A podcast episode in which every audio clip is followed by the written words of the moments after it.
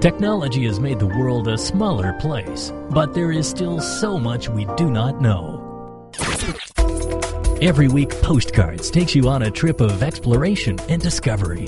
From a small village in Afghanistan to a protected cultural heritage site in South America. From Africa's amazing natural landscapes to the most advanced tech displays in the world. Postcards, where you meet the world without actually taking a trip. Postcards.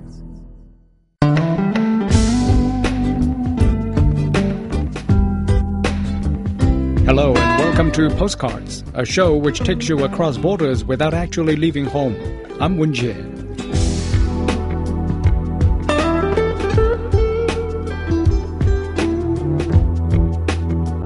Audi is introducing an industry first system that tells drivers how long it will take for a traffic light to change from red to green. The system wirelessly links vehicles to traffic management computers in certain U.S. cities. Here, I'd like to share with you this postcard from the United States. Not knowing when or how long until a red light will turn green can often be a source of frustration for drivers. Vehicle manufacturer Audi is hoping to change that by unveiling technology that enables its vehicles to read traffic signals ahead. It's a simple display for the driver, a dashboard traffic signal icon, and a timer. The technology behind it is more complex. It uses 4G LTE cellular communication between the vehicle and a centralized traffic management control network dubbed Vehicle to Infrastructure, or V2I. Audi offers it through a subscription service not unlike commercial satellite radio. The company calls it Traffic Light Information. Company executive Pom Malhotra terms it time to green. We've taken this data that's available in the traffic management systems in the cities that manages all the traffic lights in the city, and we have that data collected by a provider that we're working with, Traffic Technology Services, which is essentially has a core capability in machine intelligence. They can take this data and process it in real time, and they've come up with prediction algorithms that create a forecast for when the light will turn green. Audi and officials at the Regional Transportation Commission of Southern Nevada say Las Vegas was picked for the technology debut because it has a single centralized traffic management center covering all jurisdictions in Clark County. About 150 Audi owners are using the system in Las Vegas. A dashboard icon shows a countdown clock which shows how long it will take for the lights to change. Essentially, what it'll display as is a traffic light icon showing a red light with a counter underneath and a small map of the type of intersection, whether it's a cross intersection or a straight intersection. And it also gives it the level of precision of whether you're going through or if you're turning. So if you hit the indicator that indicate that you're actually in the turning lane, it switches the timing to adjust to the turning signal so that you know that you're seeing the countdown for the turning itself. Audi hopes to expand the system soon to other big U.S. cities, including places like Los Angeles, which have patchwork traffic management systems run by varying jurisdictions in a sprawling urban landscape.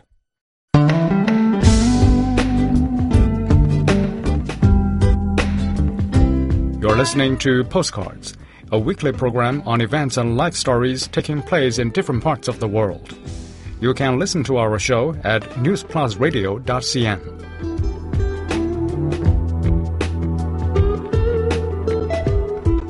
From tiny Shih Tzus to Great Danes, dogs of almost every size and breed have been vying for glory at the Royal Canin Dog Show in Islamabad. The organizers are hoping the event will prove to be fun for all the family, especially women and children. Here's Jessica Davis with this postcard from Pakistan.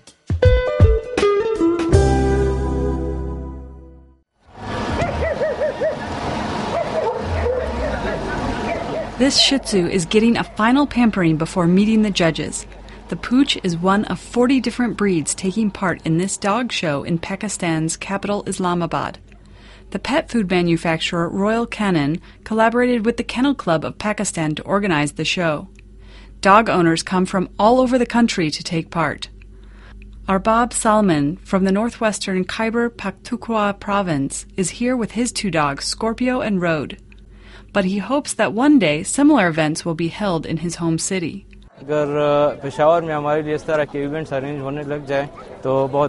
It would be good for us if these types of events could be held in Peshawar. If you compare the law and security situation with other provinces, it's tough. Our young people are also involved in this hobby, but it's difficult for them to make contact with these types of shows. Other breeds taking part in the show include pugs, bulldogs, collies, German shepherds, and Great Danes. Both pedigree and non pedigree dogs can compete for prizes. Judges assess the dogs for how well they measure up to a breed standard, which dictates what they should look like and how they should behave. Ahmad Kima, one of the organizers, says he hopes the event can show people a different side to Pakistan. जितने भी पेट lovers हैं पाकिस्तान के अंदर एक तो हमारा soft image जाए all over the world Our purpose in organizing this show is to show a softer image to the world. These kinds of events provide opportunities for children and women to participate in family events. So the result is that it is good for the hobby. International judge Adrian Takim Guan is putting the dogs through their paces.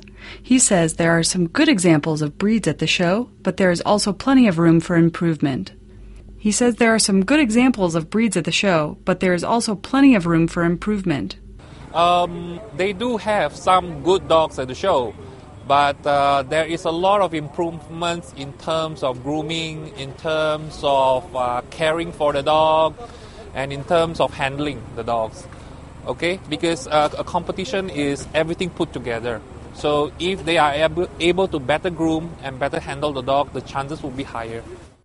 German Shepherd Kisvo won first place in the open male category, as well as clinching the prize for top breed of the show. His owner Fahad Salim says it's great that all his hard work has finally paid off.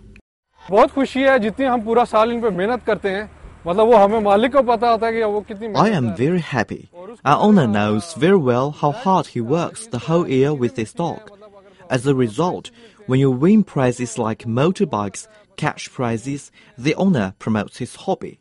He becomes happy and works hard.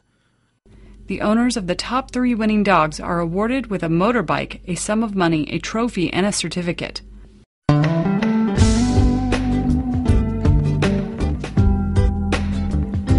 You're listening to Postcards, a weekly program on events and life stories taking place in different parts of the world.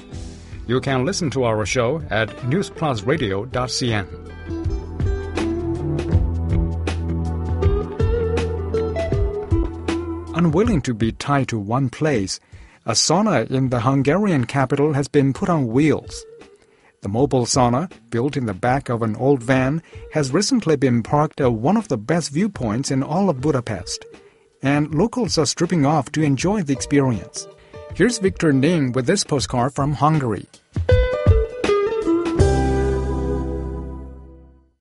It's an odd sight for this part of Budapest half naked men and women in a car park preparing to get sweaty. It's thanks to a civic association that's aiming to make better use of the banks of the Danube River by offering a lucky few the chance to take in some of the best views of the city while enjoying a relaxing sauna session.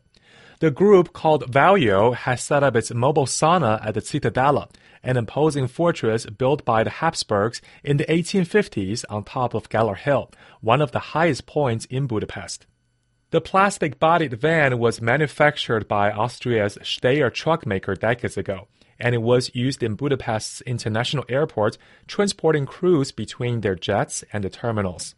Valyo found the van in a scrapyard, and three years ago, enthusiastic members of the civil initiative converted it into a mobile sauna with the aim of bringing extreme relaxation closer to the River Danube. In previous years, the van was parked right on the banks of the Danube but in early 2016, the mobile sauna moved to Citadella, where guests now enjoy the beautiful panorama of the whole city. Miklos Tomor is project manager of the Valyo Group. There is an existing spa and sauna culture in Budapest, but we want people to change their usual routine. Here, people can observe the city from a different point of view. It has a wood burning stove and a changing room, and even offers patrons the option to take a cold shower on the pavement just beside the van. The Monco's met Yatsi as a local resident. The view is amazing. It's great to share it with friends. Here on the top of Glad Hill, we can also see the entire city. Istvan Matyadze, who's already visited the sauna three times, booked two 90 minute sessions back to back to be able to stay here longer with his friends. While refreshing himself outside in Budapest's cold winter weather, he says, I think it's healthy, but also a great way to spend time. It is relaxing, it helps me to calm down. I enjoy the time drinking beer with my friends, not to mention the additional feeling from observing the city from here. Valyo volunteers say the mobile sauna is just a tool to showcase the view of the Danube, the city's main natural wonder.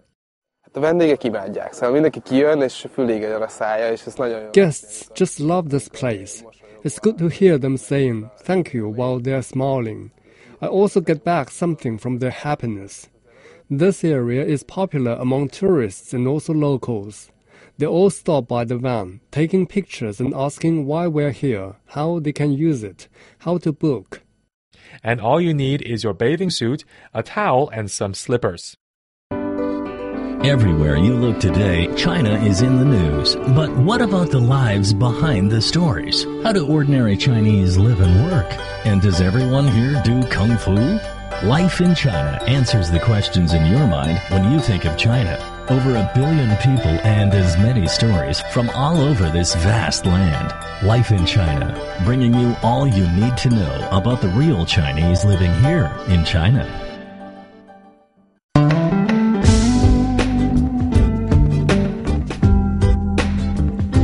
You're listening to Postcards, a weekly program on events and life stories taking place in different parts of the world. You can listen to our show at newsplusradio.cn.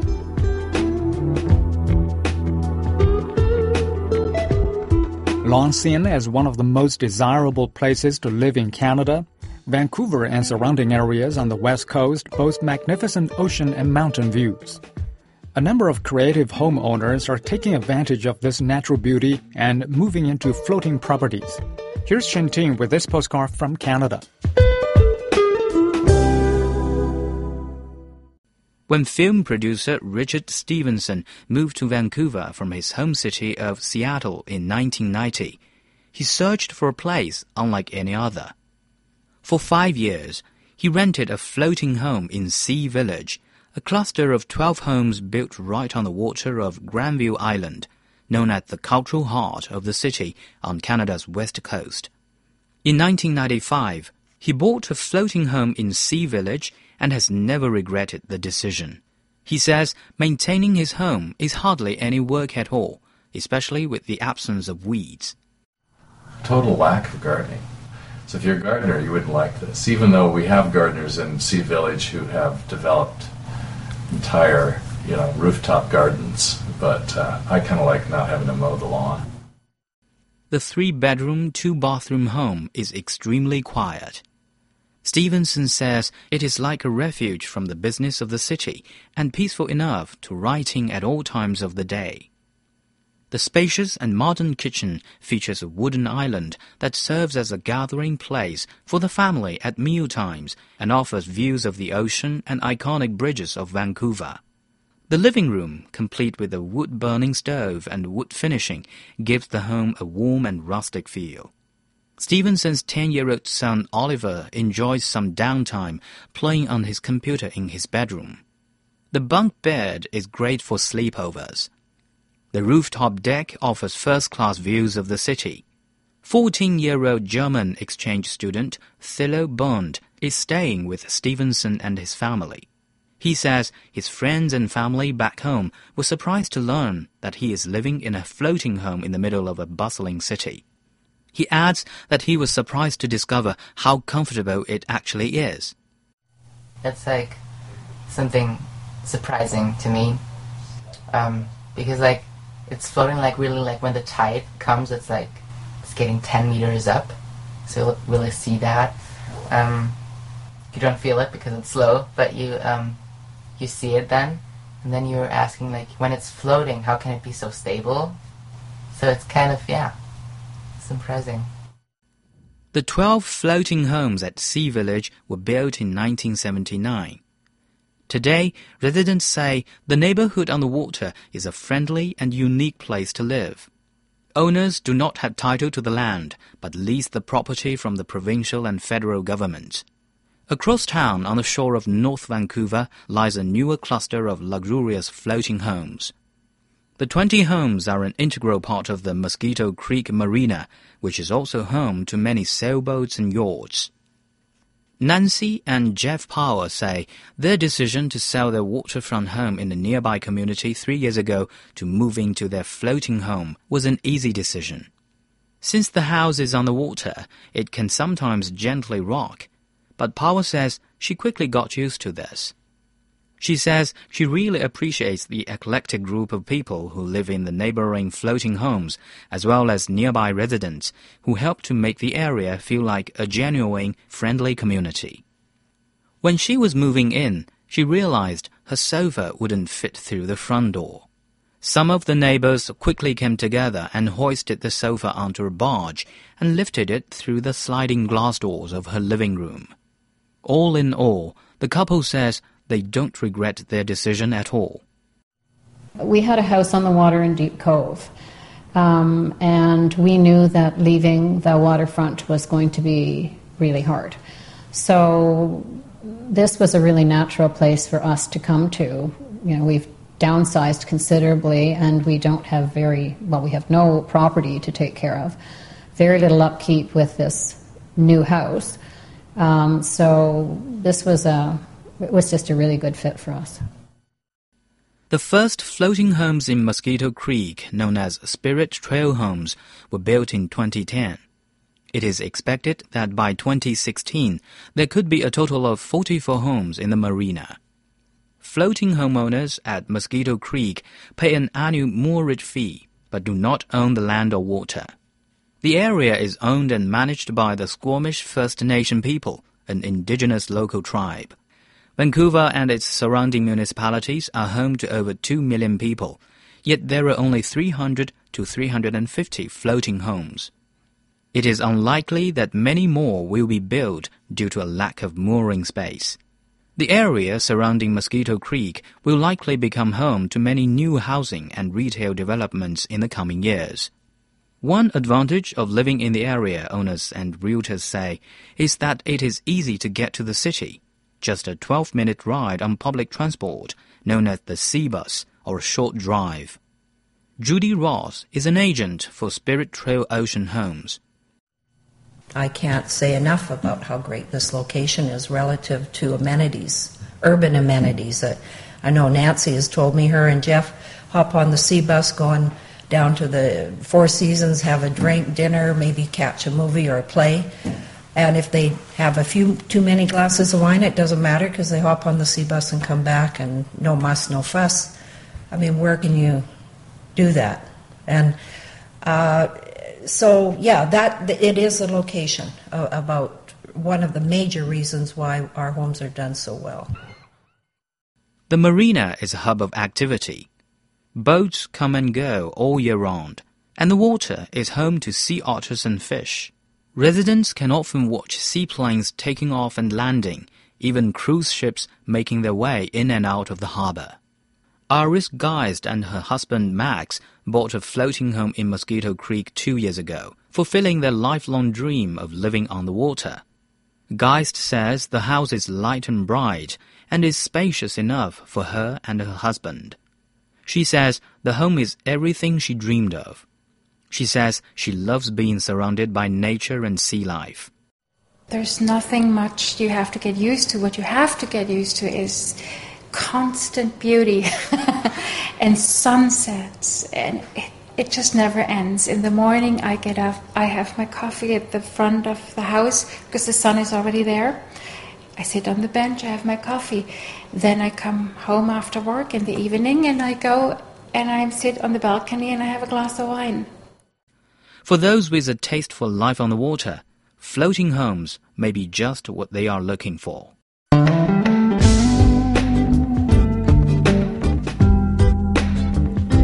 You're listening to Postcards, a weekly program on events and life stories taking place in different parts of the world. You can listen to our show at newsplusradio.cn.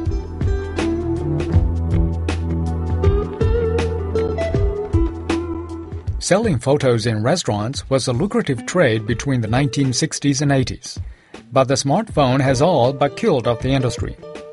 In South Australia, one restaurant photographer has persisted in this dying profession and achieved a status all of his own. Before we come to the end of today's show, I would like to share with you an extra postcard from Australia. For decades, photographers have visited restaurants offering patrons the chance to capture their moment with a happy snap. The smartphone has virtually put an end to that. But in Adelaide, one restaurant photographer refuses to give up. Julius Krantz hopes to turn moments into memories and make a bit of money on the way. He's been visiting Adelaide's restaurants virtually every night since 1989. In a restaurant, all everybody is relaxed and friendly, and and it's it's a good place where I can take yeah, good pictures, and it comes true on the photo, and that's that's relaxed uh, position and you know the, the, the feeling the restaurant owners, they treat me well like a family member. Just imagine 26 years, the same guy turns up every night. Julius Krantz started as a photographer in Budapest in 1971. His first camera, a Praktica, came from East Germany. He left Hungary in 1987, a migrant lured by the vision of a better future for his children. He's photographed thousands of people, been through perhaps 25 cameras, and no doubt a lot more shoe leather. He also has a clear view on digital versus film. Oh, the film was a hundred times better than the digital. Still, the skin tones, the color, everything was much better. The one thing film wasn't, though, was quicker. Virtually every single one of us now has a camera at our fingertips, making us all photographers in some way. The digital revolution made the photographer's job difficult because the photo lost its value. South Australia State Library's photographic archivist, Jenny Scott, believes digital has created a dichotomy.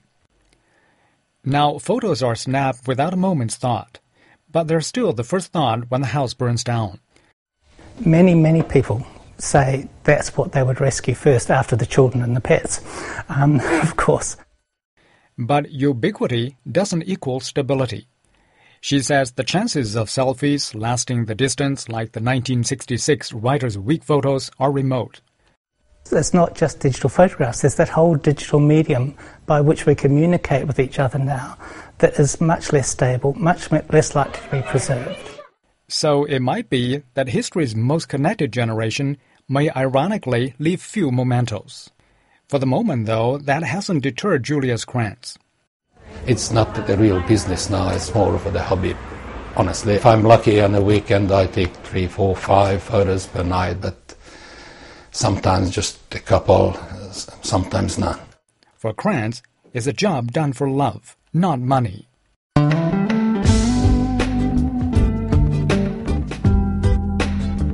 With that, we wrap up today's postcards. Your comments, suggestions, or questions are always appreciated and you can contact us via email at postcards at cri.com.cn. For program producer Zhao Jianfu, I'm Wen Jie. See you next week.